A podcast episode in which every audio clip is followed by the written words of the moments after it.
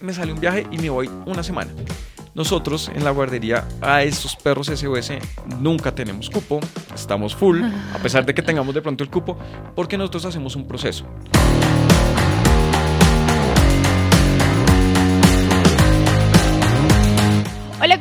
Amigos? Bienvenidos a un capítulo más de No es solo un animal. Hoy tenemos un invitado súper especial. Él es Jonathan Barreto y tiene una guardería y una propuesta de guardería urbana súper interesante. Johnny, ¿cómo estás? Hola Mari, muchas gracias por invitarme y nada, contarte todo lo que hacemos nosotros. Todo lo que tienes para contarme. Cuéntame quién eres tú, qué has hecho, cómo eres, cómo, cómo, cómo naciste, qué pasó. bueno, pues nada, yo nací, nací prácticamente entre perros. Eh, llevo metido en este mundo prácticamente desde que nací. Hemos pasado como por diferentes etapas. Hemos estado trabajando, eh, ayudando con los animales a personas en estado de vulnerabilidad.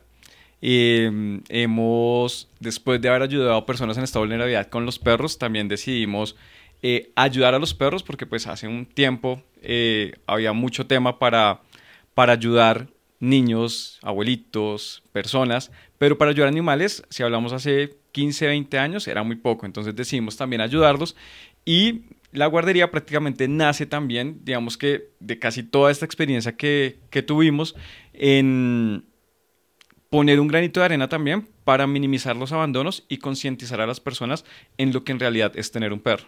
Oh, wow. Acabas de darme una introducción divina, hermosa, preciosa.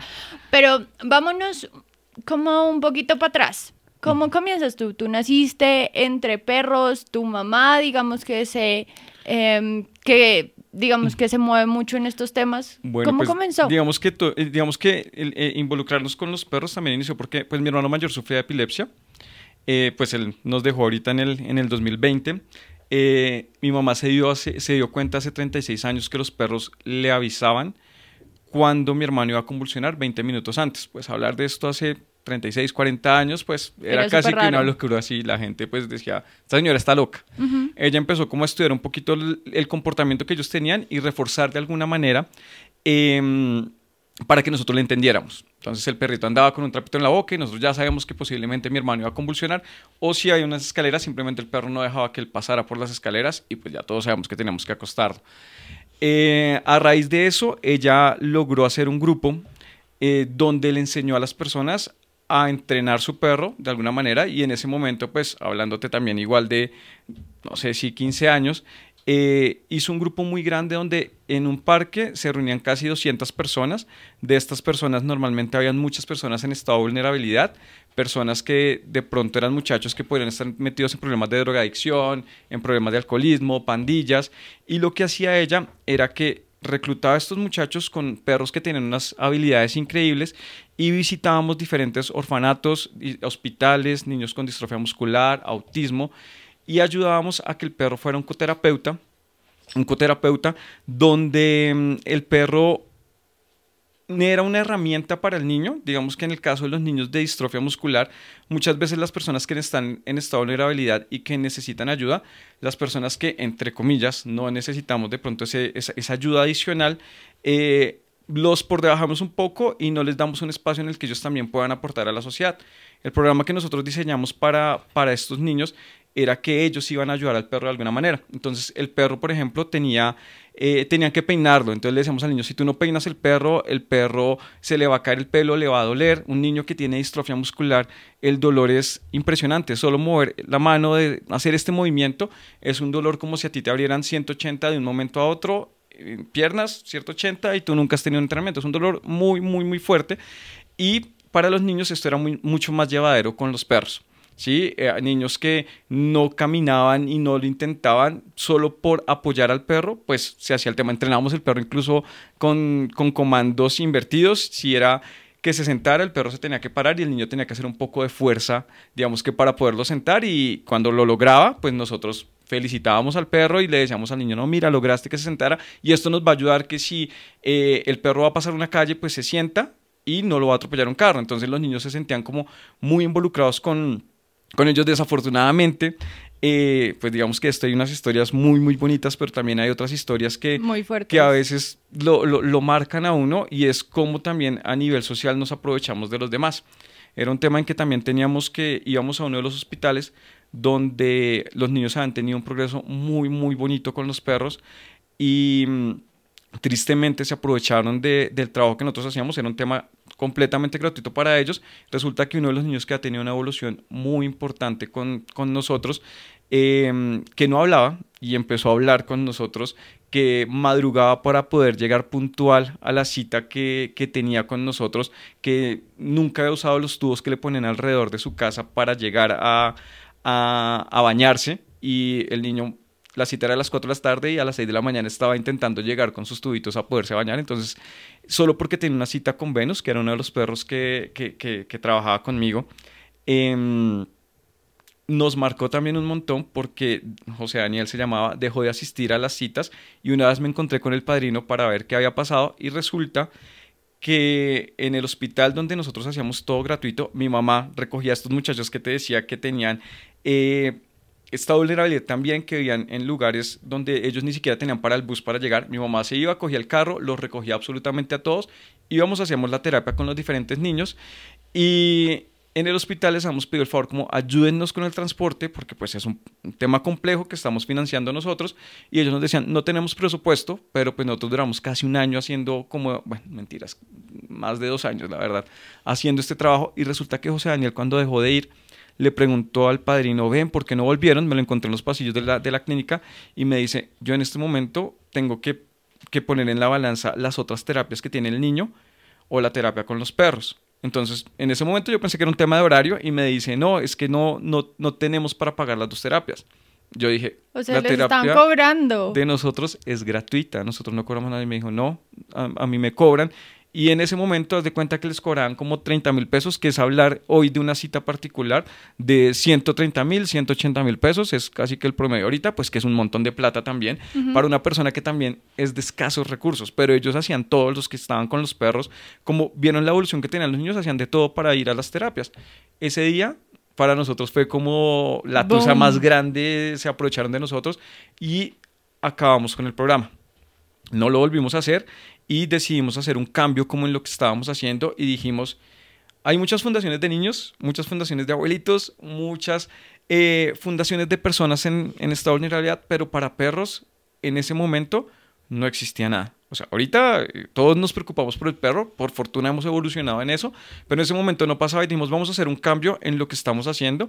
Y cuando hicimos ese cambio, creamos una fundación para ayudar perritos en estado de vulnerabilidad. y ahí nació Huellas. Ahí nació Huellas, pero Huellas Fundación Huellas. Ajá. Eh, ahí nació Fundación Huellas. Mm, la verdad, estuve también en Agility mucho tiempo y eh, tenía un perro que era un setter irlandés, que era un loco. Todo el mundo me decía y todos los entrenadores, esos perros son brutos, esos perros no aprenden, esos perros son locos. Eh, mi mamá con huellas, que era huellas de las mismas personas que hacían la terapia con los niños, también teníamos un equipo de agility. Entonces, esos muchachos hacían la terapia, pero también tenían el equipo y ellos iban a a, entrenar con nosotros. Bueno, yo en ese momento a mí no me gustaba tanto el, tema de agility, eh, incluso yo me involucré más por un tema de ego porque me dijeron que mi perro era bruto y que era una raza que no aprendía, que, no, que era una raza que, que, que, que no, no, no, no, no, era buena para eso. Resulta llegaste a yo dije, yo dije, no, como que mi perro es bruto cuando es que eso es un tema que a veces nosotros como que subestimamos las cosas porque las personas o los seres que nos rodean lo hacen de una manera diferente. Entonces, decimos que es bruto porque no lo hace igual de fácil que lo hace otro perro. Seguramente tiene otras formas de hacerlo. Y otro proceso de aprendizaje. Otro proceso de aprendizaje, sí, que eso es súper importante. Y que de pronto pueda aburrirlo y la forma en la que lo estábamos haciendo no era la adecuada para él. Pasa lo mismo con los niños. A veces en el colegio resulta que el que era el más cansón y que supuestamente era el vago, cuando ya llega a una vida profesional, resulta que es mucho más duro que el que era el más ñoño. ¡Oli! entonces, ese tipo, ese, tipo, ese tipo de cosas pasan muchísimo. Y entonces con, con Argos... Eh, varias personas de, de, de, que, que, trabajaban con mi mamá en ese momento eh, yo, como no me gusta la agility, yo era mi perro y dije, no, entrénelo, que con él puede ir a mundiales, porque pues para los mundiales también hay un tema en el que tienen que tener ciertas cosas para poder ir, que pues, me parece un poco, no, no, sino tiene que tener, pedigrí. Mm, no, fue pucha, hay perros que no tienen pedigrí, son mucho mejores que cualquier border collie. Total. Sí, entonces la, eh, no se podía y pues Argos en ese momento tenía, entonces dije, no, pues entrenlo para que de pronto quien quita que vayan. Y todos empezaron, no, ese perro es bruto, ese perro no aprende. Y todos y empezaron a entrenarlo y se les volaba de las pistas, no les hacía caso. Y yo decía, como un perro que abre cajones, que no le enseñó a abrir un cajón, pero mirando aprendió cómo abre el cajón, que corre una silla para bajar juguetes y entregarle a todos los demás perros que tenemos que abre un cajón, que abre tarros de seguridad, que no se le ha enseñado porque no se entrenó, no se le, sino todo era mirando y aprendía cosas para su beneficio. Entonces yo me di cuenta de eso y dije como, si él aprende, listo, vamos a hacer que todo sea para su beneficio. Entonces hacía una pista yo de agility, pero haz de cuenta que no tenía yo ni idea, pero entonces hacíamos un obstáculo, él saltaba, hacía todo su, su tema y hacía un obstáculo y si no quería hacer más, yo lo dejaba hacer como, ahora hagamos lo que usted quiera porque ya me hizo lo que yo quería, que era que me saltara una cosa. Después de ese proceso de jugar, yo todos los días llegaba a la universidad y a las 5 de la tarde me iba a jugar y a entrenar con Argos para que hiciera una pista. Y ya después de estar entrenando un año, casi que todos los días. Lo lograste. Todos los días. No, llegué le digo a mi mamá como, ven, yo quiero ir con, a, una, a, un, a una, competencia. de agility con Argos. Estaban todos en el equipo, se cagaron de la risa y me dicen como... Eh, pero Argos, eh, si se vuela, incluso tenía como un copetico y cuando salía la pista parecía Alf y salía corriendo, una cosa divina. Y entonces resulta que Argos era una, una cosa que era demasiado inteligente. O sea, era muy, muy pilo, pero él tenía que ver que lo que iba a hacer le tenía algún tipo de beneficio y no, y no lo y no, y no estaba sintiendo como tengo que hacer caso y tengo que hacer esto, sino que yo le invitaba a que cógele gusto, si te gusta bien, si no te gusta, pues vamos a hacer otra cosa porque pues hay veces que los papás quieren que el niño sea futbolista, pero si no tiene pues, las habilidades o las tiene pero no le gusta, pues no lo obliguemos, porque eso también pasa. A veces tenemos ciertas habilidades, pero a nosotros no nos gustan y nos sentimos cómodos con eso. También tenemos que ser un poco empáticos con los perros en eso. Con Argos yo pensé que eso me iba a pasar. Y... Espera, ¿cómo te fue en la competencia? Eh, voy allá.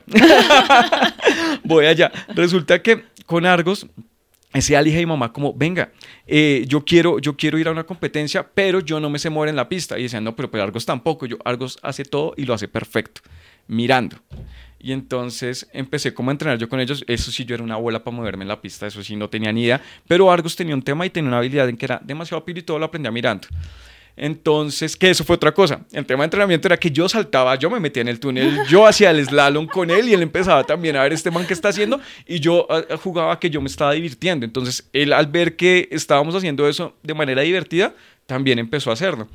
Eh, fuimos a esa competencia, a esa primera competencia y nos ganamos todo. Incluso fue, eh, era un agroexpo en ese momento, nos fue súper bien, el man hizo unos tiempos y todo el mundo, claro, él alcanzó a ir a dos competencias, todo el mundo estaba esperando el show de él, saliéndose, yo parecía un loco porque pues ahorita también el agility ha evolucionado un montón, antes uno corría al lado del perro y tenía uno que tener el pique con él, ahora pues es diferente, pero bueno, en ese momento nos ganamos todo y ese día también dije yo, pucha, la gente muchas veces subestima al perro y a veces no es que el perro no aprende, pero tampoco nos dedicamos ni nos esforzamos en entender qué, necesidades tiene mi perro. Y también qué es lo que está diciendo el perro, ¿no? Porque creo que es algo que vemos hoy en día, oh, no, es que ese perro es bruto y pues no.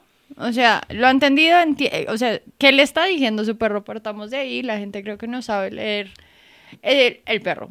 Y, y digamos que una cosa es leer el perro y leer, hacer una lectura general del perro, pero cada persona se le da diferente y cada persona es diferente con los perros. Pasa, exactamente lo mismo. Pueden que sean de la misma familia, que sean de la misma casa, que nacieron de la misma papá, pero estoy seguro que tú y tu hermana son completamente diferentes. Total. Y vienen de la misma genética. Total, total. Sí, entonces muchas veces también, no, es que es de campeones y este perro es súper inteligente y no sé qué, y quieren que los hijos sean igual. Y pues pucha, pues los hijos de Maradona, no sé. no los he visto ahorita jugando. Ok. Entonces, bueno, pasas por todo este mundo de la agility, después arman esta fundación con tu mamá, comienzan a rescatar perros. ¿Qué pasa durante la fundación? Digamos que llegó a Argos. Es que Argos es una parte fundamental de esto. De esta historia. Yo iba a ser veterinario y... ¿Qué terminaste estudiando? Gráfico.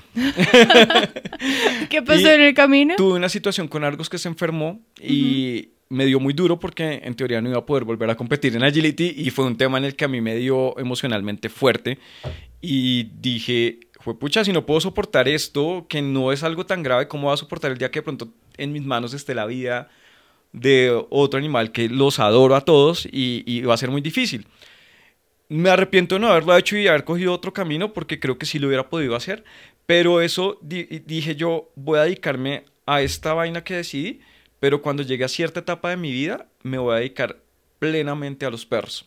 entonces ahí, digamos que conocí también a, a, Luisa, que pues es mi esposa en este momento, y los dos teníamos como que en algún momento nos vamos a dedicar de todo al perro, tanto que nosotros desde, desde que iniciamos eh, la relación, que ya llevamos 15 años. Wow, em, ¿llevan tanto? Parece que eso hubiera sido ayer. llevamos muchísimo tiempo y nosotros desde ese momento pintamos también un modelo de guardería, hicimos todo un proyecto para hacer una guardería en algún momento de nuestras vidas, incluso el proyecto inicial era una guardería campestre. Oh, wow. Y habíamos pintado todo, todo y dijimos, en algún momento vamos a hacer esto. Eh, y se dieron como las cosas antes del tiempo que, que pues, yo me dediqué a trabajar muchísimo tiempo en, en, una agencia de, de, publicidad digital donde pues eh, estaba bien y estaba cómodo y tuve un cambio de trabajo donde tuve una libertad que, que, no, que no había tenido nunca y me dio el espacio para poder hacer las dos actividades. Entonces empecé como a cuidar a algunos perritos ahí en la casa, estando tranquilos y pues digamos que siempre pensando como en el bienestar y las necesidades que tienen los perros, pensando en lo que pasaba con Arcos. Ahí estaban en el apartamento, ¿cierto? sí. en, el apartamento ya. Ok. Resulta que nosotros, es, es que nosotros empezamos en el apartamento donde Espera, para que la gente se dé una idea cómo era ese apartamento, en dónde vivían, danos contexto. Bueno, es que todo, pensó, todo comenzó. todo comenzó. todo comenzó porque nosotros, yo en el parque pues salía con mis dos perros y nada, yo decía, ay, pucha, quiero estar con este perro. Entonces a veces algún vecino eh, el, estaba en el parque y el perro se me pegaba y estaba conmigo todo el tiempo. Incluso con Simón me pasaba mucho que era un bubi de Flandes. Es un perro que es como así de grande. está acá levantado y le da uno acá y se para en dos patas y es más alto que yo. Eh, yo mido más o menos unos 75. Para los que nos están escuchando. entonces, eh, em, Simón era muy pegado a mis perros, entonces yo le ayudaba ya como un poco con el tema de manejo y con los hijos que se involucraran con él de una manera como mucho más amigable. Eh, en la casa siempre tenemos un tema como altruista, entonces al comienzo empezó como ser un tema gratuito. Y entonces nosotros... De favor, de amiguis. Sí, de amiguis. Y entonces cuando se tenían que ir, nosotros, no, yo lo cuido. Entonces empezó a regarse la bola que nosotros a veces cuidábamos a algunos perritos. Entonces dije, bueno, yo estoy trabajando desde casa, ahí todavía no existía el tema de, de, de, pandemia ni nada, pero entonces nosotros empezamos como a trabajar desde casa por fortuna y cuidaba y entrenaba a algunos perritos. ¿sí? Ah, cuidaba y entrenaba a algunos perritos. Resulta que nosotros empezamos a tener unos cupos pequeños en diciembre, que decíamos como del 24 a más o menos el 28 se queda un grupo y del 28 al 7 se queda el otro grupo. Resulta que e-, ese diciembre del 24 ¿Qué año estamos hablando? 28 estamos hablando del 2016, más o menos. resulta que llegaron los perros. Y los casi, es que yo siempre, digamos que siempre hemos tenido como una comunidad, no entiendo cómo, cómo ha funcionado el tema con nosotros, pero siempre nos ha pasado que se vuelve como un tema de... Y resulta que era todo un, todo un grupo de amigos que se han ido a pasar Navidad juntos y de pronto llegan y me dicen, ¿sabes qué? Vamos a ampliar, entonces los perros se quedan contigo hasta el 7. Nosotros vivíamos en un apartamento en la, en, la Calleja, en la 131, eh, donde era un apartamento relativamente grande, pero pues de todas maneras tener 15 perros, 12 perros dentro de un apartamento. En un apartamento. No era algo normal, sí, digamos que eran. Teníamos los, los, los que se iban a quedar más los de nosotros. Y por fortuna todos los perros se parecían. Entonces nosotros lo que hicimos fue como, no, fue pucha, y, ahora vamos a bajar, nos van a poner problema. Mira, mis perros no ladraban, ninguno, todos eran más tranquilos. Incluso uno de los vigilantes era como, como muy amigo, entonces yo, han dicho algo, no sé qué, me dijo, no, no, no, no se han dado cuenta. Y yo, voy a sacarlos. Eh, digamos, habían uno blanco, uno negro y uno café, uno blanco, uno negro, uno café. Entonces yo los sacaba siempre en ese para que siempre parecieran como los mismos. Pero yo decía, fue pucha, me van a, me van a sacar de acá del edificio. Yo cada rato saliendo con perros. Todos se portaron súper bien, no pasó nada, pero yo ahí dije, tengo que empezar ya, porque esto se me va a empezar a crecer. Entonces ahí empezamos a buscar. Inicialmente, eh, como te había dicho, nosotros creamos una guardería campestre, pero viendo también y ya el mercado, pues en ese, en ese año, pues ya el mercado de las guarderías Seguimos había... hablando había del 2016, Sí, sí, sí, en 2016. La- el mercado de las guarderías había avanzado muchísimo y ya habían muchas campestres. Entonces empezamos a ver también algunos problemas, incluso mi mamá también tiene una guardería campestre y había mucho tema con los perros pequeños, que el tema de la guardería campestre con el perro pequeño a veces tendía a ser como, como problemático, que porque son muy consentidos, que por el frío, que porque les daba gripa, que por una cosa y por la otra. Entonces nosotros dijimos, no, pues hagamos un concepto que incluso nosotros, cuando, cuando, traba- mi mamá antes de iniciar el tema de la fundación alcanzó a tener una guardería urbana, pero la convirtió en campestre. Ok. ¿sí?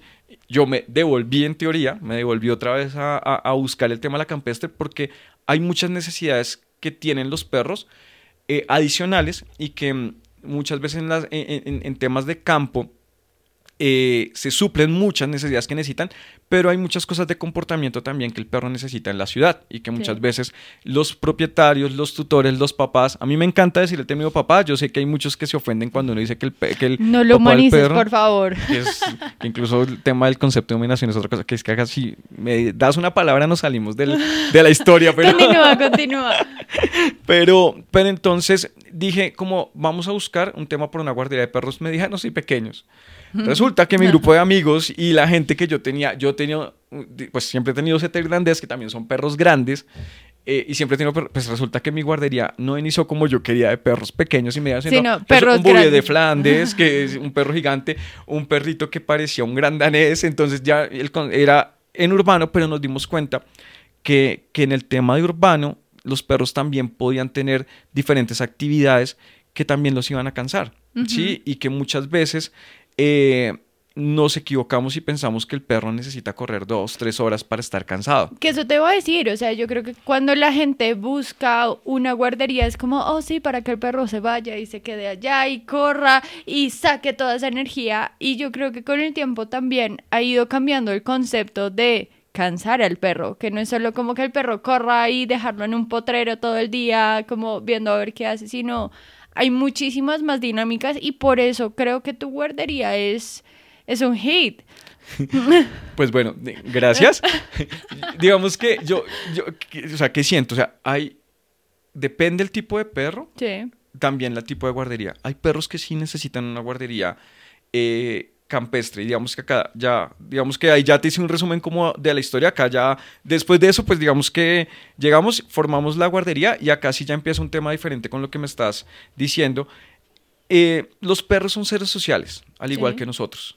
Pero no en todos los grupos sociales nosotros nos sentimos igual de cómodos. Sí. Con los perros pasa exactamente lo mismo. ¿sí? Hay grupos sociales y hay personas que dicen "Es que al perro no le gusta ir a la guardería o le pasó algo. Es posible, pero, pero también hay que revisar si ese grupo social con el que el perro está interactuando, si es el grupo adecuado para mi perro. Sí. ¿sí? Entonces, eh, la, digamos que la idea de nosotros es enfocarnos mucho en el bienestar de los perros. No es solo recibir por recibir. Las guarderías campestres tienen un valor y un tema también fundamental en, digamos que, que- que- que en el proceso. Incluso nosotros a veces intentamos que cuando vemos un perro que necesita un poco más de, un poco más de actividad también o una actividad diferente, porque pues los perros son también de olfatos, los perros también son de cambios de ambiente, les sirve también un montón. Em, en el tema de las guarderías urbanas, o digamos que enfocándonos en la mía, nosotros intentamos estructurar muy bien las actividades que vamos a hacer con los enanos. Desde el- ¿Cuáles son esas actividades? Cuéntanos un poquito de eso que hacen. Bueno, nosotros normalmente en, en- en- en la guardería eh, hacemos todo un plan. Digamos que no es solo como, como que el perro llega y, ay, ahora qué lo ponemos a hacer, sino nosotros el, el fin de semana preguntamos a los papás quiénes van a venir, porque esto también es un tema que, que la gente a veces no entiende y dice, pero ¿por qué no lo manejan como un colegio? Eh, nosotros hay perros que vienen dos días a la semana, tres días a la semana, entonces eso Ujú. varía muchísimo las dinámicas. Entonces nosotros el domingo más o menos preguntamos como quiénes van a venir a la guardería. Ya con eso nosotros planificamos toda nuestra semana, Ok. ¿sí? Entonces nosotros tenemos diferentes actividades que son mm, caminatas, que nosotros llamamos caminata de ruta, paseos olfativos, tenemos temas de propiocepción, eh, tenemos habilidades mentales, tenemos pues, temas como de trucos y eh, trucos y habilidades también, eh, temas de relajación, temas de no hacer nada, que esto es un tema importante, pero que la gente no, no, no, entiende. entiende. Hay que enseñarle al perro a, no, hacer, nada. Sí, a no hacer nada. Em, y bueno, tenemos otro tipo, pero digamos que esas son como las, las principales. Nosotros normalmente organizamos todas esas actividades en el transcurso de la semana y prácticamente en el transcurso de mes los, todos los perros tienen que hacer casi todas las actividades, pero esto también es importante. Como le te decía ahorita, el tema de que el perro, que, que el niño que tiene habilidades para fútbol, pero no le gusta, pues no lo forzamos tanto, sino buscamos cuál es la mejor actividad para él e intentamos que casi que todo su, estadía en, la guardería como tal, eh, ah, estamos hablando más de pasadías, ¿no? De lo que llamaríamos tipo colegio, de que va en la mañana y se va nuevamente en la noche. Em, entonces los perros, digamos, hacen todas este, este, tipo de actividades, pero vamos organizando de acuerdo a tipo de perro, tipo de personalidad y con qué profesor también se siente más cómodo, porque eso también los Profes. Los profes. sí. Las profes, que casi todas son niñas. son mujeres. casi todas son niñas. Pero entonces la idea es que la idea es que el perro pueda hacer cada una de las actividades y vamos viendo cuál es la que más le beneficia. Y esto es un tema que vamos también cuadrando con el papá y es que vamos preguntando cómo estuvo en la semana, estuvo muy activo, estuvo muy loco. Hemos tenido papás también que nos dicen como, ven, ¿será que puedes que el perro en serio es que está llegando muy cansado y no quiere jugar conmigo? y, nos pasa con algunos como, no, yo quiero que el, que, el perro llegue más cansado. Pero nos ha pasado que es como, es que llega muy cansado, yo lo tengo en una guardería campestre y yo no sé ustedes qué hacen, pero el man está muerto, muerto, muerto. Claro, digamos que no todas, pero digamos que hay lugares donde tenemos de pronto el lote y los perros están interactuando, ayuda un montón que interactúen, pero con nosotros como también tenemos la necesidad de que tenemos que hacer más cosas porque no contamos con un espacio gigante donde puedan estar todos y tengan espacios divididos porque nuestra guardería no maneja jaulas ni guacales, eh, no manejamos separaciones, solo tenemos una separación para perros grandes y perros pequeños. Em, en ciertos momentos del día, ¿sí? Porque digamos que casi todas las actividades son dirigidas, pero también tenemos actividades donde el perro, los perros están sin humanos, pero estamos monitoreando todo por cámaras, estando casi que ahí, pero que ellos tengan una interacción de perros. Solos, sí, de perros, siendo perros. Siendo perros, ¿sí? Porque muchas veces la presencia de nosotros también hace que ellos tengan un cambio, incluso pasa mucho que vienen papás y dicen es que mi perro se porta diferente cuando yo estoy, y eso es lo más normal y le pasa a todos, y, y, normalmente en las guarderías se portan mejor y dicen, no, es que mi perro acá pelea con todo el mundo y los entregan en la misma casa, son dos vecinos que van a la misma guardería, los entrega uno y venían arrunchados el uno con el otro y se los entrega uno cada uno. Sí, total. Entonces, eso también depende. Mm, se me fue, perdón. me, estabas contando, nos estabas contando sobre, ok, cómo funciona tu concepto de guardería. Ah, bueno, nosotros no, nosotros digamos, por ejemplo, no recibimos perros SOS. O sea, de última hora, Mariana, mira, es que me recomendó Mariana que yo tengo un perro, es un perro chiquito, lo más de juicioso, él no hace nada, necesito, es que me sale un viaje y me voy una semana. Nosotros en la guardería a estos perros SOS nunca tenemos cupo, estamos full, a pesar de que tengamos de pronto el cupo, porque nosotros hacemos un proceso. Es muy importante que las personas entiendan que muchos de los accidentes que de pronto pasan en las guarderías, ¿sí? también son responsabilidad de los propietarios. Muchas veces se acuerdan a última hora que el perro necesita una guardería y a la primera lo llevan y no, y no toman protocolos. Puede que la guardería sea muy buena, pero si tu perro es muy nervioso, puede que pasen situaciones en las que tú también tienes que ser consciente que si no hiciste un proceso con la guardería, tu perro puede dejar de comer, las defensas se bajan cuando el perro entra en estrés y cualquier cambio que normalmente a veces tienen los perros generan estrés. ¿Qué pasa? Muchas bacterias viven con nosotros, muchas cosas y que se activan y nos atacan cuando cuando, cuando eh, eh, se nos bajan las defensas y las defensas se bajan cuando hay estrés. Entonces hay perros que muchas veces, mi perro fue a la guardería, nunca iba a guardería y fue a una guardería y le dio una gastroenteritis. Yo normalmente lo pongo con los colegios de niños. ¿Qué pasa cuando un niño va por primera vez a un colegio? Le da gripa, le da gastroenteritis. ¿Sí? ¿Por qué? Porque no estaba acostumbrado a esos ambientes, estaba estresado, sus defensas se bajaron y se enfermó. Con los perros pasa lo mismo, entonces tenemos que minimizar este tipo de situaciones entonces, una inscripción, ¿cierto? Nosotros... Eh, no es una inscripción. Un examen de admisión. Un examen, exacto, un examen de admisión. Lo de nosotros... Había que decirlo. lo de nosotros, nosotros hacemos un... Digamos, la persona se, se comunica con nosotros, lo primero que hace la persona es que nosotros le enviamos un link para que agende su cita. Esa cita normalmente la hacemos en ambiente controlado, ¿sí? No lo hacemos en días donde estamos en actividades porque un agente externo a, a, a la guardería o al grupo social puede ocasionar que los perros se estresen y puede haber una pelea. Entonces, digamos que es muy importante tener unos espacios independientes para poder hacer ese tipo de actividades. Entonces, normalmente tenemos unas horas donde son tranquilas, donde podemos tener el manejo casi que total, que no hayan tantos perros para que para el otro perro tampoco vaya a ser invasivo. Entonces, la persona agenda la cita, va a la guardería, con el perro, porque también me ha pasado que hacen, van al examen de admisión y no me llevan el perro. Llega solo la persona con los de la guardería. Entonces siempre tiene que ir el perro, nos envían el cartón de vacunas, eh, se hace toda la revisión y empezamos a ver si el perro es compatible con el grupo social que nosotros hemos conformado. ¿Sí? Que... Y esto es súper chévere y te voy a interrumpir porque hay que contarlo. Uno llega con su perro, oh sí, y Jonathan comienza a sacar perro por perro para ver cómo interactúan entre ellos. No es como, oh sí, todos se fueron para allá. No, no. Y hasta que no se conoce con todos los perros, pues básicamente no entra al resto del colegio. Es que, miren, es un tema el que uno también tiene que ver. Es que, pucha, el comportamiento de los seres vivos como tal, pues tiene que verlo. Eh, con los niños si tú eres muy invasivo con el niño, hay niños que se ponen como, uy, no, no me toques, ¿qué pasó? Y haz de cuenta que llega el perro a un lugar donde es incluso para las personas. Nosotros sacamos uno a uno porque es que si yo te saco a todos los perros va a ser abrumador y yo necesito que para el perro la primera experiencia sea, sea tranquila ojalá agradable, puede que no, puede que no sea agradable porque pues no está acostumbrado a ver tantos perros, a ver personas diferentes, pero por lo menos que sea tranquila, que sea una situación tranquila. Entonces si sale uno a uno, incluso esta presentación lo hacemos con personas que van solas o que van con perro, porque también el ingreso, si los perros se emocionan, si llega alguna persona, por la emoción entre ellos pueden llegar a discutir. O sea, hagan de cuenta que uno está en la fiesta, está bailando y de pronto estamos todos ahí eufóricos y de pronto alguien sin culpa nos pega, pero también estamos nosotros con la euforia porque hay mucha gente y ¡pum! se arma un borolo por allá. Con los perros puede pasar lo mismo, puede que no hayan estado pensando como que vamos a pelear, nos vamos a agarrar, pero pasa algo, a uno lo pisa, el otro dice, venga, no me joda, y entonces el otro, venga, pero usted por qué me pisó, y se agarran. Eso puede pasar. Ajá.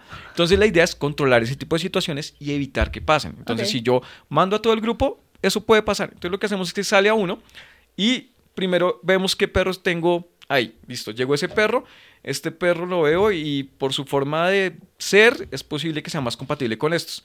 Antes ya no están mis, mis, mis, mis, mis, mis niños que ellos me ayudaban un montón y tenían una habilidad que eran Draco, Falco, eh, para saber qué tipo de perro era el que estaba ingresando y pues que teníamos una lectura supremamente...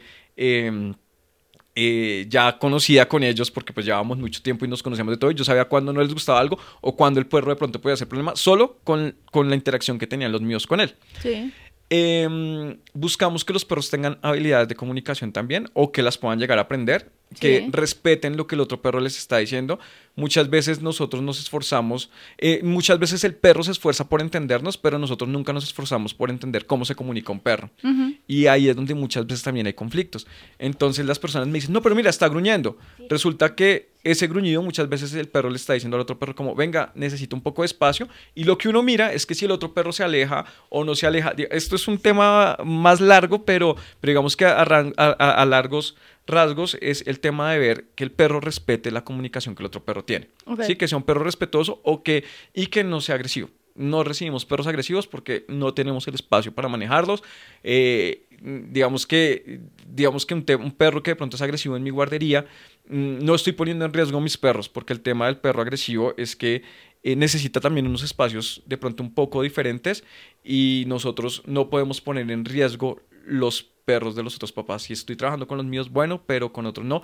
Esto no quiere decir que no se puedan presentar situaciones. O sea, esto es el tema que minimizamos, pero los perros son seres vivos, al igual que nosotros, y que actúan por muchas variables porque están enfermos, porque les duele, porque están estresados, porque están pasando por un mal momento. Hay personas que nunca han sido agresivas, pero que una semana les pasó absolutamente de todo y de pronto llega el último día, alguien medio lo cierra en el carro y esta persona entra y puede que haya sido la persona más tranquila del mundo toda la vida. Con los perros también puede llegar a pasar lo mismo. Entonces, lo que intentamos es minimizarlo, sabiendo que no estamos metiendo a, la persona que siempre está buscando como el pleito, el como, conflicto, oh, sí, venga. No, sino que se manejen todo. Incluso en las guarderías uno alcanza a ver casi que como en los colegios Mm, todos los perfiles. Está el que hace el bullying, está el que juega, el está tímido, el que saluda. El popular. Ay, eh, sí, es tan lindo. Está el que saluda a todo el mundo. Hace poquito se nos fue Hanna Acevedo que fue una perrita que duró mucho tiempo con nosotros y Hannah tiene una particularidad y es que ella e-, era un poco nerviosa, pero conmigo tenía mucha confianza, entonces salíamos a caminar a todo con los papás casi no salía ni a la esquina, le costaba mucho porque le daban miedo todos los ruidos. Era un perro que vivió mucho tiempo en el campo, pero conmigo sentía mucha confianza y podía caminar mm, kilómetros y estaba perfecta. Hannah se nos fue hace poquito y eh, un tema que, ella me de, que ella, de ella me gustaba muchísimo es que se subía a la ruta. La ruta de nosotros también es diferente a todas las rutas que hay. No tiene guacales. No tiene guacales. Es un hit. Manejamos uniforme, pero entonces Hannah se subía a la ruta y saludaba a uno por uno saludaba a todos, saludaba a los que están arriba, a los que están abajo, saludaba y se hacía en su puesto después de saludar a todo el mundo. Entonces era una cosa supremamente bonita, nos dio dura su partida, ayer, se cumplieron ya 20 días de, ¿Te pasó los pañuelos? pero, pero, pero bueno, eh, volviendo al tema, va viendo uno como las personalidades de, de, cada uno, del que saluda, del que está, del que está, eh, el que es tranquilo, el que no se mete con nadie, el que sí tiene que estar uno pendiente porque sabe que le va a hacer bullying a los demás. Em, entonces, en esta presentación, la idea de nosotros es ver que haya esa compatibilidad, que el perro entienda el lenguaje que le están comunicando los otros y vamos viendo, hemos tenido que decir a muchas veces a las personas como, tu perro no es compatible con el grupo social. Hay personas que lo entienden. Se les niega la admisión. Oh, por Dios, ok. Pero es un tema de proteger también el grupo social que manejamos protegernos y proteger al perro que está ahí. Porque puede que si el perro es muy intenso, no logra calmarse después de cierto tiempo, es un perro que se puede estar poniendo en riesgo. De pronto ni siquiera me pone en riesgo a los que están, sino que los otros, a pesar de que no sean agresivos, llega un momento en que dicen ya no más, ¿sí? Y pueden, digamos, tener ese tipo de situación. Em, el examen de admisión es muy chévere. El examen de admisión es, eh, eh, es chévere porque es donde también nosotros evitamos que hayan abandonos y que las personas en esa, en esa hora empiezan a entender un poco el, concepto de nosotros y muchas veces también empiezan a entender su perro, porque muchas veces decimos, es que el perro no hace, es que el perro hace, es que no sé qué, pero nos damos cuenta que nosotros no estamos haciendo nada o que estamos haciendo de una manera que de pronto no es compatible con mi perro. Ok. Sí, entonces es un tema que, que tenemos que buscar. es importante también, sobre todo en los temas de hotel, que las personas no se acuerden a última hora que tienen que llevar a su perro a la guardería. Sí, que no. Porque lo que te decía, este proceso es muy importante. O sea, el proceso que nosotros hacemos va el examen de admisión. Después de hacer el examen de admisión, que va tanto para colegios de, para perros de pasadía como para perros que van a quedarse de hotel. Los perros de pasadía, nosotros normalmente después de la semana número 12 empezamos a poner un poco de, más reglas generales. Ponemos reglas, pero con los perros de hotel los mimamos mucho más. Porque normalmente son perros que vienen de familias que nunca los han sacado eh, de su casa o que son perros que no se separan normalmente y yo necesito un proceso donde el perro nos conozca, conozca al equipo. Entonces la idea es que el perro vaya unos días antes de que la familia se vaya de paseo y entienda que un día la persona lleva al perro y otro día nosotros lo recogemos para que el perro diga venga, ellos me llevaron pero me recogieron, pero venga, ellos me recogieron, después me llevaron. Sí, que el perro empiece a entender, también miramos que el perro coma. ¿sí? Que si no reciba comida porque muchas veces las personas dicen, no, yo lo llevé a la guardería y el perro llegó todo flaco, no comió, ¿cuánto tiempo lo dejaste? No, yo lo dejé 15 días y resulta que los primeros 5 o 6 días el perro comió mínimo o no comió nada porque estaba muy nervioso, no se sentía cómodo. Incluso hay perros que llegan cuando están muy asustados, es posible que no hagan ni pipí ni popó durante 5 días y simplemente se les sale porque ya no cabe más. Pero, pero es importante que las personas tengan estos procesos donde ojalá si se van a que si, si, el perro nunca se ha quedado y el perro se va a quedar varios días en guardería, que tengamos muy en cuenta que el perro necesita un proceso. ¿sí? Que no es solo ir y dejarlo tirado allá, porque si mi perro es nervioso, la persona necesita conocerlo, necesita ver con cuál de su personal eh, crea mejor vínculo, con cuál come, cuál es la metodología también para que coma. ¿sí? Porque hay perros que también vienen muy consentidos y es posible que viene consentido y hemos tenido perros hasta que comen con cuchar. No hemos tenido ese tipo de cosas. Y lo que te digo, perros de hotel, nosotros los mimamos mucho más que en su casa porque no puedo poner... Es, que tú te vayas, que tú te vas... No, es que ni siquiera en riesgo, sino es que tú, tú vienes acostumbrado a un tipo de vida y tú te vas de vacaciones y cuando tú te vas de vacaciones vas a que te jodan la vida. Bueno, hay programas de programas, pero tú vas de vacaciones a relajarte, ¿sí? Y yo no puedo pretender que en 15 días el perro aprenda a hacer mil cosas que no estaba acostumbrado a hacer en su casa, ¿sí? Entonces lo que busco yo es que el perro esté más consentido de lo que está en su casa para evitar riesgos. Usamos uniformes. nuestra guardería tiene uniforme que tiene pechera, tiene tiene un collar con identificación con datos de nosotros, nombre y apellido del perro, eh, ponemos mucho el apellido porque a veces tenemos muchas lunas, entonces siempre va nombre y apellido. Y tenemos unos nombres generales, unos, unos nombres generales, no, sino, perdón, un letrero general para perros genes de hotel que dice si me encuentras y que tenemos de todas las tallas. Y los perros, digamos, de la guardería no salen si no van con identificación. Incluso ese es otra cosa. Collar, arnés y correa. Eh, collar, arnés, correa de nosotros. Pero también cuando van a otras guarderías es importante que busquen los elementos importantes para que el perro esté identificado. y que esté bien puesto. Porque es que también muchas veces los mandan con, no sé, un collar que tiene acá una flor. Mira, va a ir a compartir con más perros. Es posible que la flor no llegue y se lo muerdan. Que esté bien ajustado. O sea, que, que, que, no quede muy flojo porque también eso es un riesgo para el perro. Muchas personas, no, es que le aprieta mucho. No, mira, son dos dedos bueno, uno ojalá, pero digamos que el óptimo son dos dedos, que el perro no pueda sacar la cabeza, pero que tampoco una mandíbula de otro perro se nos pueda meter y que de pronto se giren y tengan algún incidente. Digamos que es muy importante también que tengamos en cuenta y que pensemos en las situaciones que pueden pasar interactuando con más animales. Situaciones posibles que pueden pasar porque al final son, son animales. No, y son seres vivos. Digamos que un perro se escape, o sea, yo creo que eso puede ser algo normal. En la guardería, por fortuna, no ha pasado. Nunca nos ha pasado. Nosotros digamos que intentamos coger todo lo que pasa en todo el gremio y en las guarderías como si fuera propio. O sea, para nosotros es importante que si en esta guardería pasó tal cosa, nosotros miramos cómo fue más o menos el caso y hablamos con todas las personas de la guardería, miren, pasó esto, ¿qué haríamos nosotros si nos pasa a nosotros? ¿Cuál, sería, ¿Cuál sería el protocolo para este tipo de situación?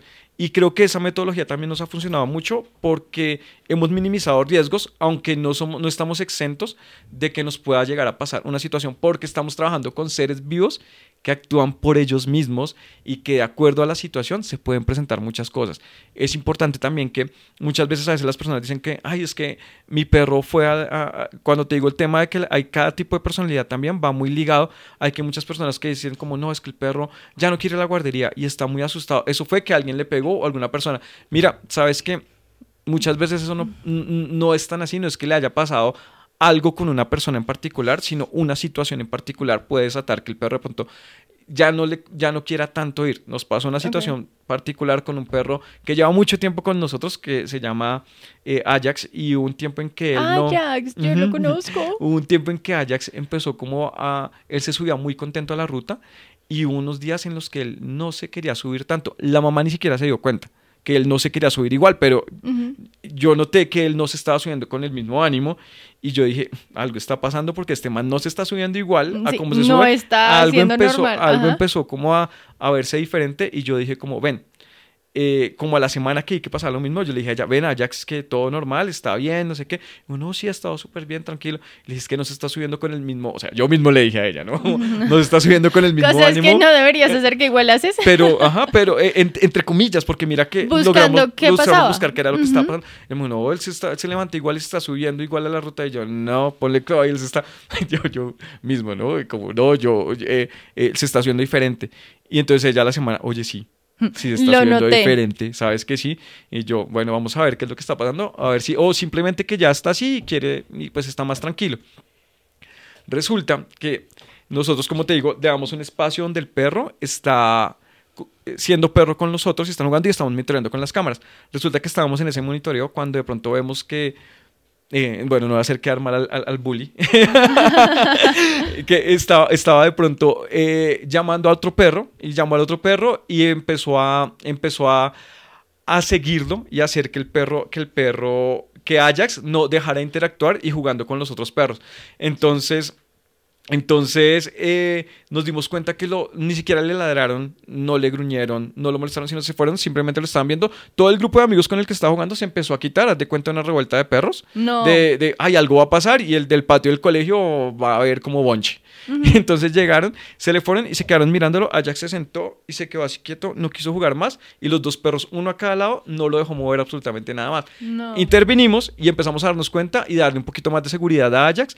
Y Ajax, pues digamos que volvió a ser el mismo. Pero hay muchas situaciones que se pueden presentar: que haya un perro que haga bullying, que iba en la ruta y de pronto cayó un rayo y, preciso estaba dentro de la ruta. Y entonces el perro ya no se quiere subir igual. Pero son cosas que tanto la familia como la guardería tiene que tener una comunicación y una sinergia para buscar cuáles son los motivos, ¿sí? Tanto a veces las personas satanizan las guarderías como muchas veces también las guarderías intentamos minimizar, pero muchas veces tenemos que ir como un poquito más también a fondo y revisar qué está pasando con cada uno de los perros, porque pues el concepto también de las guarderías para mí es que estamos ayudando a que no hayan tantos abandonos. ¿sí? a que el perro también la pase bien, a que tenga ambientes diferentes, a que a que no sea solo que esté ahí, que sea el perro, no, el perro necesita muchas cosas que muchas veces cuando estamos en nuestro día a día no tenemos el tiempo para hacerlo. Entonces, esto les ayuda, pero hay que tener en cuenta el grupo social de nuestro perro, hay que tener en cuenta que el perro si se sienta cómodo, hay que tener en cuenta que no podemos dejar estas decisiones para última hora y que también tengamos compatibilidad con las personas de la guardería y con la persona que está, que está, pues digamos que las dos personas tengan esa compatibilidad, porque eso también ayuda muchísimo a minimizar el tema de los riesgos. O sea, es un tema en el que grupos sociales y que debemos estar casi que juntos para evitar, para evitar, digamos que ciertas situaciones y esa compatibilidad ayuda a minimizar eh, cualquier tipo de situación. Te tengo una pregunta. Ya nos contaste, bueno, cómo comenzaste en esto, la fundación, cómo funciona, eh, digamos que hoy en día huellas. Dos preguntas importantes. La primera, tú comenzaste solo, eh, como pues con Luisa. Hoy, ¿cuántos empleados tienes? Uy, pucha. ahorita eh, eh, el equipo es grandecito, ahorita somos 10. Ajá. Somos 10 en total. digamos que el tema de que eso también es importante a la hora, nosotros digamos que a la hora de que ellos salen a pasear, porque nosotros hacemos tema exterior, son cuatro, digamos que van cuatro perros por persona, que es una caminata que te decía de ruta, eh, la caminata olfativa es una persona por perro, pero la idea es que eh, casi que por cada cuatro perros intentamos que, esté casi que una persona, em, digamos que para el tema de, actividades como tal. ¿sí? Ok, tienes 10 personas. ¿Cómo, o sea, cómo Johnny te hace sentir todo esto? O sea, yo creo que he vivido gran parte del proceso de huellas y, y no solo porque lo he vivido, creo que escuchándote hablar uno dice como, wow, o sea, este concepto es algo que no se ve. Eh, pues, ¿qué, ¿cómo te sientes tú sobre eso? Quiero, quiero saberlo. Pues mira, hay un tema con nosotros y es que la verdad, todas las personas que nosotros tenemos es a través de voz a voz no hemos nunca hecho un tema de publicidad.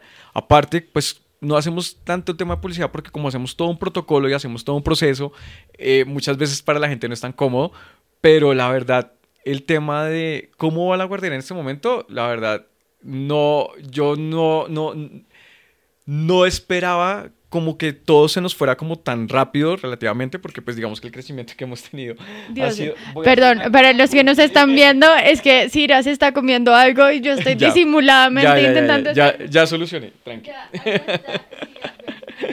Em, entonces, eh, no, pucha, es que eh, eh, digamos que ha sido un tema lindo, porque cada una de las personas, así como como el tema de los perros que entran con nosotros, también las personas que trabajan con nosotros, también buscamos que haya una empatía, que tengan casi los mismos valores que queremos proyectar y el equipo es un equipo que prácticamente es un trabajo, sí, pero que se nota la forma en que aman los, los perros. No, los aman, es que eh, cada una de ellas... Eh, como los mima, como los miran, ¿sí? Como, sí, cada una a veces tiene como su favorito y, de pronto este es el mío, este es el tuyo, pero eh, en la forma en que se esfuerzan, digamos, en el tema de la hora de, un ejemplo, el tema de las comidas, cuando damos comidas, yo a veces apoyo al tema de dar los desayunos.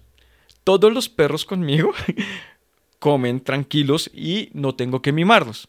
Con ellas, ellos ya saben que hay una de ellas que si no come, me va a consentir, me va a levantar, me va a mimar.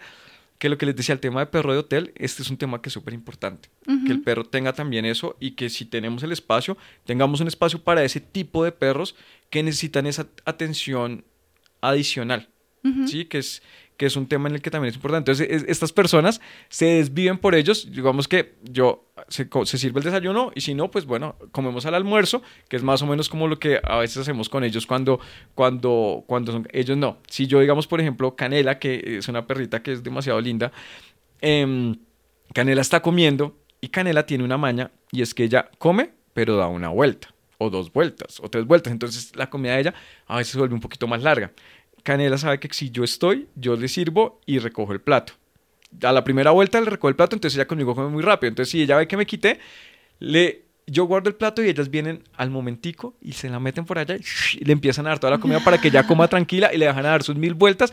Y eso, a mí eso me parece lindo también porque son personas que también se preocupan de otra manera también de ellos y que es importante que tengamos como todo ese tipo de perfil también para ellos, que tenga la persona que sí, miren, son perros que son consentidos. Sí, muchas personas y a veces en las guarderías nos quejamos como, no, pero es que los estamos humanizando, pero pucha, y que es que eso no es natural.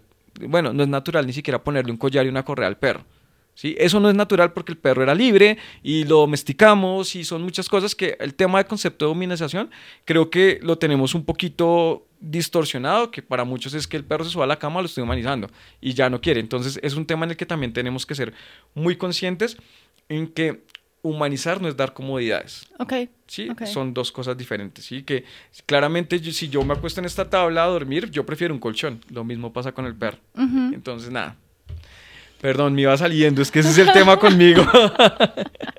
Voy por las ramas. Eh, por las ramas, pero siempre hay cosas muy importantes y valiosas de toda esta experiencia y por eso te he dejado hablar. Pero tengo, mira, se me estaba ocurriendo mientras te escuchaba, me vas a decir rápidamente tres cosas por las cuales Huellas DC es distinta al resto. Ataca, lo primero que se te venga a la mente. Bueno, no, digamos que no sé si esto sea un tema distinto, pero que sí, Rápido. Es, que sí es importante, perdón. claro, conciso el grano. Mm. y mira, allá, a la otra cámara. Creemos, creemos que hay un mercado para todos y que entre todos nos podemos ayudar. Que tenemos el tema en el que no todos los perros deben estar en la guardería con nosotros porque no son compatibles. Esa es la primera. Esa puede ser la primera. Segunda. Eh, la ruta de nosotros es que la ruta de nosotros es diferente. Si van, por favor, pídanle tour por la ruta. Nosotros incluso en la ruta tenemos cámaras, tenemos temas que nos detecta absolutamente todo, si el conductor frena duro, si hace un giro, si... Y aparte tenemos, nosotros les decimos también a los papás, ustedes son cámaras de nosotros y ellos también nos van informando. Nosotros hasta hace poco tuvimos conductor que fuera, digamos, como externo a nosotros porque habíamos manejado un concepto también con eso. Entonces, pero nada, el tema también, la ruta de, nosotros es un tema completamente diferente. Tercera. Em, que, bueno, intentamos apoyarnos entre todos. ¿sí? No solo pensamos en nosotros, no pensamos solo en lo que estamos haciendo, sino intentamos involucrar en que a lo que nosotros nos está funcionando, si hay otra persona que presta el servicio, y podemos involucrarlo también y apoyar de ideas, lo hacemos. Digamos que esto no es un tema en el que estemos compitiendo, sino para mí es un tema en el que entre todos ayudamos a que hayan menos abandonos y que los perros la puedan pasar realmente bien. casi lloro con esa última. ¿Y dónde te pueden encontrar? Bueno, arroba huellas de C. Eh, ahí está el Instagram de nosotros, igual en, en TikTok. Eh, eh, ahí están también los números de nosotros, ¿sí? En, en, Bueno, ni les, le escriben, él ya, ya responde, ya tiene vida. Oye, una última pregunta. ¿Eres feliz con este trabajo que haces? Me encanta. La verdad, creo que, que eh, antes trabajaba en una agencia, me gustaba un montón trabajar en eso, pero fue pues ya yo acá madrugo, eh, no sé, incluso hacemos cosas en, en la guardería nosotros y decimos, este, es que las personas que trabajan con animales muchas veces también es injusto que a veces dicen, no, es que porque quieren llenar. El tema es que esto apasiona y las personas que normalmente trabajan con ellos es porque lo aman. Y yo la verdad amo esta... nosotros decimos huellas de ser nuestro bebé. es nuestro bebé y estás muy feliz con él. Sí, total. ¿Cambiarías tu trabajo? No. Oye. ya cambié mi trabajo una vez y creo que no. ¿Volverías a cambiar? No. No, no creo que, que, que, que en este momento estamos muy cómodos y que, y que no, es que no, no me imagino la vida sin tantos sin perros. ¿Cuántos perros tienes? ¿Míos? ¿Míos? Eh, tuyos y de la guardería. Más o menos. Bueno, es que no todos los perros vienen. Míos son dos, dos perros y cuatro gatos. Ok. Y más Ay, los gatos son perros. También allá van a interactuar con perros. Son, son y de la guardería, digamos que. Más o menos. Más o menos, eh, en este momento son Entre los que vienen de hotel, más o menos, sí, Más la pregunta. Ajá. Bueno, en, Entre- en- en promedio, en promedio a la guardería van, a, bueno, más, más- van a más o menos 35 perros, pero en total de clientes tenemos en esto más o menos unos 500 clientes. Oh, wow. Amigo, admiración. Muchas gracias por acompañarnos y síganos en nuestras redes. No es solo un animal. Nos vemos en un nuevo podcast. eh, y ya, nos vemos. Chai. Oh.